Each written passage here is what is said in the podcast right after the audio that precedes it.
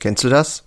Leute sind beleidigt, weil irgendwas nicht so läuft oder du quasi einfach nur deinen Standpunkt klar gemacht hast. Das kann mit Mitarbeitern sein, das kann aber auch vor allen Dingen auch mit Dienstleistern sein. Und das finde ich sehr bedenklich. Wenn ich einen Dienstleister habe, der für mich etwas tun soll, wofür ich ihn bezahle, und er nicht respektieren und akzeptieren kann, dass ich eine Sache so oder so anders möchte, vielleicht wie er entschieden hat oder wie er das vorschlägt, und dann beleidigt sein und nicht, sich nicht melden. Und so ein Verhalten gibt es auch natürlich auch bei Mitarbeitern. Und das zu erkennen ist das eine, aber auch wie, wie damit umgehen ist das andere.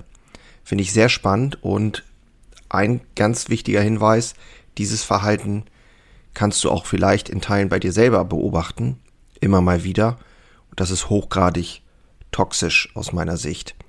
Man nennt das passives aggressives Verhalten und das kennst du bestimmt, wenn wir gleich drüber sprechen. Wie gesagt, das bei sich zu erkennen ist extrem wertvoll und wichtig für die Unternehmenskultur generell. Und wenn du dich wunderst, warum die Stimmung schlecht ist oder die Dinge nicht funktionieren, wie sie funktionieren könnten, dann lade ich dich ein, hier mal mit mir drauf zu schauen. Ich bin da auf einen ganz guten Bericht gestoßen, Internet bei der Psychologie heute. Und den möchte ich dir hier wohlverdaulich präsentieren. Dein Mehrwert heute ist, wenn du Bewusstsein dafür bekommst, wie du und deine Leute unterwegs sind, dann kannst du Probleme vermeiden, die dir das Leben massiv erschweren. Wer will das nicht? Vor allen Dingen in personalintensiven Zeiten ist das doch extrem wichtig. Also, rein ins Intro. Moin und hallo bei Handwerker Herzblut, dem Podcast für starke Handwerksunternehmer, die Zukunft gestalten wollen. Und ich bin Jörn Holste, dein Host, Handwerksmeister und Unternehmer und ich freue mich riesig, dass du heute dabei bist und wünsche dir jetzt viel Spaß in der heutigen Episode.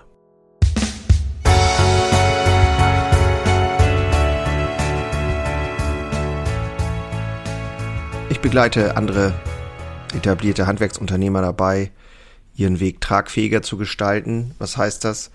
Auch in Zeiten von großer Unsicherheit aktiv äh, zu gestalten, nach vorne zu schauen, mutig zu handeln, um auch in Zukunft noch der Platzhirsch zu sein und vielleicht sogar ein Unternehmen mit Leuchtturmcharakter zu haben. Das ist extrem wichtig, auch für den Fortbestand des Unternehmens, finde ich. Oder zumindest auch für den Nachfolger. Denn wir reden ja alle immer von, wie soll das alles weitergehen? Keine Generation will mehr weitermachen. Wir haben einen großen Schwund in Handwerksunternehmen in Deutschland, weil eine neue Generation nicht bereit ist, das Bestehende zu übernehmen. Das bedeutet, es braucht Veränderung. Aber wie soll diese Veränderung aussehen? Wie soll eine mutige Vision aussehen? Und dabei unterstütze ich mit meinen Erfahrungen, mit meinen Ideen, aber auch mit meinem Handeln. Ich selber gehe diesen Weg immer wieder und auch aktuell und erneuere praktisch immer wieder auch meine Vision und habe eben ganz tolle Leute um mich rum, die mich dabei unterstützen, diesen Weg zu gehen. Und das gebe ich gerne weiter. So passives, aggressives Verhalten, darüber sprechen wir heute. Im Zweiten Weltkrieg hat ein Militärpsychologe das beobachtet. Und zwar hat er gemerkt, wie die Soldaten miteinander umgegangen sind. Sarkastische Bemerkungen hinter dem Rücken, andere schlecht machen, bei, äh, wenn man dann angesprochen wurde, äh, gleich sich ungerecht behandelt fühlen und so weiter. Das kommt dir vielleicht bekannt vor und er hat das als Reaktion der Unreife dann eben als passiv-aggressiv tituliert. Äh, in der Psychologie sagt man heute auch sonstige spezifische Störungen. So ganz bestimmte typische Taktiken von Menschen, die passiv-aggressiv sind, sind zum Beispiel irgendwas sagen, verletzend. Das wird dann aber unter Ironie, unter dem Deckmantel der Ironie versteckt und hinterher grinsen, war nur Spaß. Oder sich dumm stellen. Ach, hatten wir das besprochen? Das war doch ganz anders. Also alles Mögliche tun und verhindern, was helfen könnte oder notwendig wäre, damit es ein Erfolg wird. Solche Leute gönnen dann anderen auch oft den Erfolg nicht. Klatsch verbreiten, auch sehr weit verbreitet unter uns Menschen. Schweigen um andere zu bestrafen oder ihnen ein Gefühl von Unsicherheit vermitteln. Kennst du sicherlich auch, was ich schon eingangs gesagt habe, das Beispiel, irgendwas ist nicht so, wie man das erwartet hat. Und dann wird erstmal zwei, drei Tage geschwiegen, weil man da nicht mit umgehen kann. Man erkennt vielleicht, dass es richtig ist, aber man kann nicht über den Schatten springen und vielleicht sich, äh, ich sag mal, einfach, einfach das zuzugeben und sagen, ja, stimmt, müssen wir dran arbeiten. Stattdessen wird geschwiegen und beleidigt die Leberwurst gespielt. Oder die Schuld auf andere schieben. Weil, ja, so nach dem Motto, ja, du hättest mich ja auch erinnern können. Also das ist auch so etwas, ne, eine Sache, wo ich eigentlich selber für verantwortlich bin, dann aber die Schuld auf andere schieben, wenn ich es nicht mache. Oder das Thema, wenn man in der Kommunikation ist und dann einer, der eine dem anderen sagt, nein, es ist nichts ja, okay, wir machen das, wie du willst. Oder ich denke nur nach. Also die Verweigerung einer offenen Kommunikation wird dann oft sozusagen garniert oder vertuscht. Und äh, manchmal sogar übertrieben, indem man dann so irgendwie sagt, ja, Chef, machen wir so. Oder irgendwie sowas. Das ist halt kontraproduktiv. Männer sind auch sehr plump unterwegs und das kennst du sicherlich auch. Und gerade dieses Verhalten endet am Ende mit einem Wutanfall oft und dann einem Schweigen. Und so entsteht natürlich ein Klima von Unsicherheit. Ich möchte nochmal betonen an dieser Stelle, dass dieses passiv-aggressive Verhalten ist sehr weit verbreitet. Und wenn ich dir das hier erzähle, dann erkennst du das vielleicht auch in Teilen bei dir selber. Ich möchte hier nur ein Bewusstsein dafür schaffen, dass es so ist. Und dann kannst du vielleicht auch mal ganz ehrlich in den Spiegel gucken und schauen, an welchen Stellen bist du so unterwegs? Und was macht das eigentlich mit den Leuten? Und was hat das für Auswirkungen auf dein, auf die Kommunikation in deinem Betrieb? Wo kommt das her? Die Psychologie geht davon aus, dass es oft sehr liebevolle, aber sehr fordernde Erziehung war, die dazu geführt hat zu einem passiven, aggressiven Verhalten. Das ist ja, wie gesagt, sehr verbreitet. Und sehr verbreitet ist natürlich auch grundsätzlich eine liebevolle Erziehung, aber eben auch eine fordernde Erziehung. Und die Neuropsychologin Lorna Benjamin hat das rausgefunden, dass Menschen, die so relativ fordernd erzogen wurden, dass man dann ein Gefühl gegenüber den Eltern, also gegen den, über, gegenüber der Autorität entwickelt und sozusagen eine Ablehnung. Und dieses Gefühl, was man als Kind gegenüber den Eltern empfunden hat, überträgt man dann in der Zukunft, also wenn man dann erwachsen ist, auf den vorgesetzten Kollegen. Und Narzissten, hast du vielleicht auch schon mal gehört den Begriff, benutzen dieses Verhalten sehr oft, um andere zu bestrafen und um sich selbst besser zu fühlen. Und man geht ja davon aus, dass das auch sehr weit verbreitet ist und wir in unserem Bekanntenkreis alle wahrscheinlich mehrere Narzissten sogar haben. Was kann man jetzt machen? Wie kann man damit umgehen? Ich habe ja schon gesagt, meine, meine Einstellung ist, das zu beobachten, wahrzunehmen und dann lernen, damit umzugehen. Und das Allerschlimmste ist, mit Wut zu reagieren. Das ist so ein Impuls, auch gerade bei uns Männern, dass wir dann mit Wut reagieren und das ist das Schlechteste, weil der andere, der dich zum Beispiel ignoriert oder nicht mit dir, also die offene Kommunikation dir verwehrt, der trägt ja auch eine Wut in sich. Er zeigt sie bloß nicht, weil er sie nie gelernt hat zu zeigen, weil das ja nicht, weil er da vielleicht als Kind auch gar nicht gegen angekommen ist. Somit ist das Verhalten, was er zeigt, eigentlich eine, eine unterdrückte Wut. Und wenn du jetzt mit Wut reagierst, dann ist es genau der falsche Weg. Das Wichtigste ist also erkennen, beobachten, wo ist das, wo passiert das in meinem Betrieb, wo passiert das in meinem Leben und dann schauen, was sind Muster. Und wenn du zum Beispiel beobachtest, immer wiederkehrende kleine Dinge, die jede einzeln im Grunde nicht der Rede wert sind, aber die Summe dann am Ende tatsächlich dieses Verhalten aufdeckt, dieses passiv-aggressive Verhalten. Und da bin ich mittlerweile so weit, wäre den Anfängen, das kann, wenn man das verzögert und sich nicht drum kümmert, wird die Welle halt immer wieder größer und ein, ich sag mal, ein Teammitglied oder so, was toxisch ist, kann so ein ganzes Team dann irgendwie durcheinander bringen. Tipp ist, gut vorbereiten auf die Gespräche. Ich habe solche Gespräche auch schon öfter geführt. Nicht hineinfühlen, also nicht zu empathisch sein, sondern bei dir bleiben. Musst bei dir bleiben und dann klappt das am besten. Und ganz, ein ganz ehrlicher Tipp, was auch in dieser Psychologie heute steht, die Taktiken enttarnen.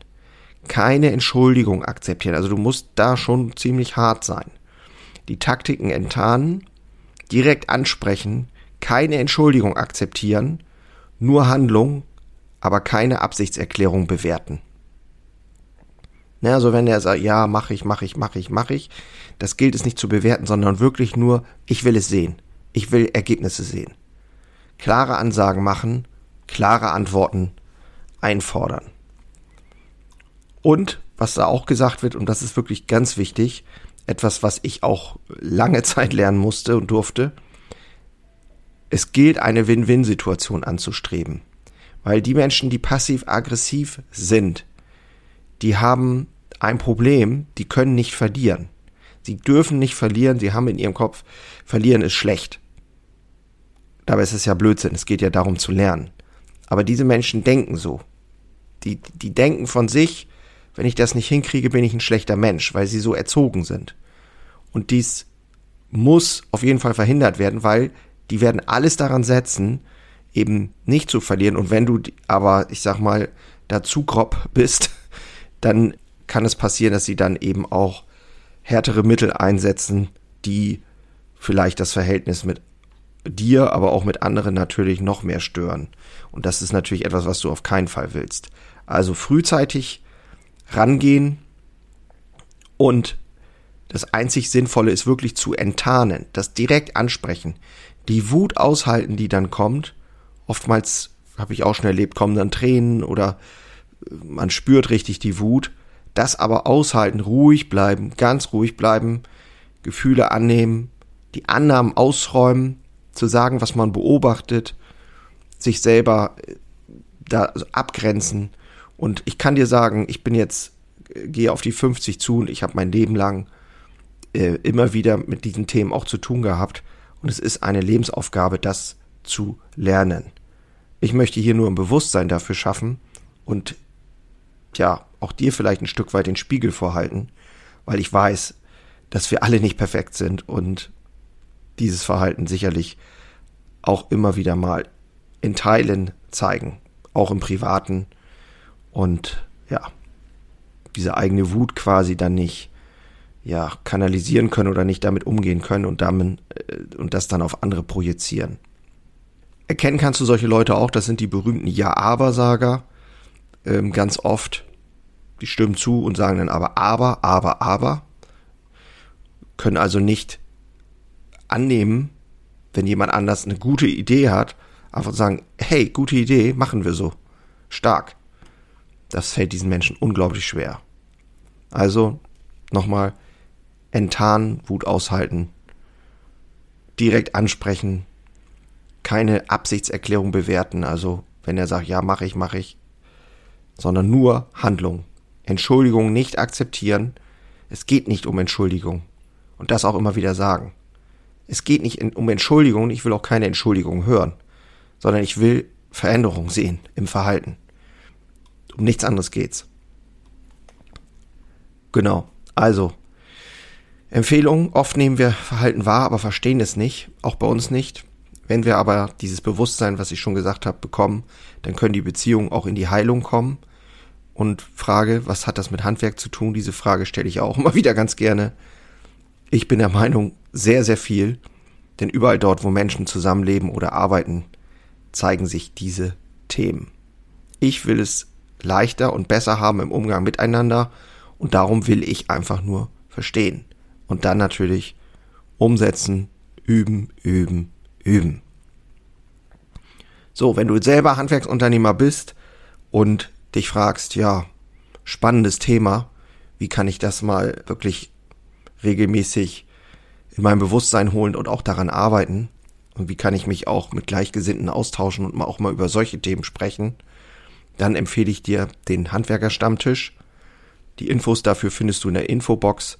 Wir haben jetzt wieder, je nachdem wann du es hörst, ähm, Dienstag, also das ist der, heute ist ja der sechste, der 13.12. findet wieder ein Handwerkerstammtisch statt, aber wie gesagt, alle zwei Wochen, du kannst dich informieren in der Infobox und es ist immer sehr spannend, weil da tatsächlich natürlich Leute hinkommen, die offen sind, die bereit sind, an sich zu arbeiten, die nicht bereit sind zu akzeptieren, dass der Status quo so bleibt, wie er ist und dass es alles schlechter werden soll. Nein, genau das Gegenteil wollen wir und das haben wir in der Hand, wenn wir mutig nach vorne handeln. Also, schön, dass du wieder dabei warst, mich sehr gefreut. Ein sehr ähm, starkes Thema, wie ich finde. Und ich glaube, wenn wir an diesen Themen auch den Mut haben, dran zu sein, dann kann es nur besser werden.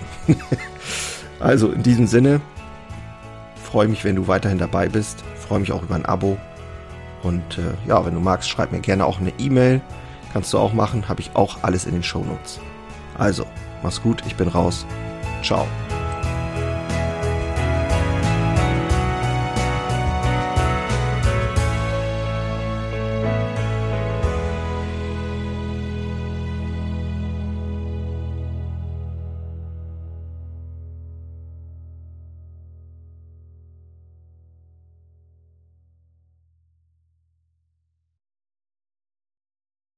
Einen habe ich noch für dich.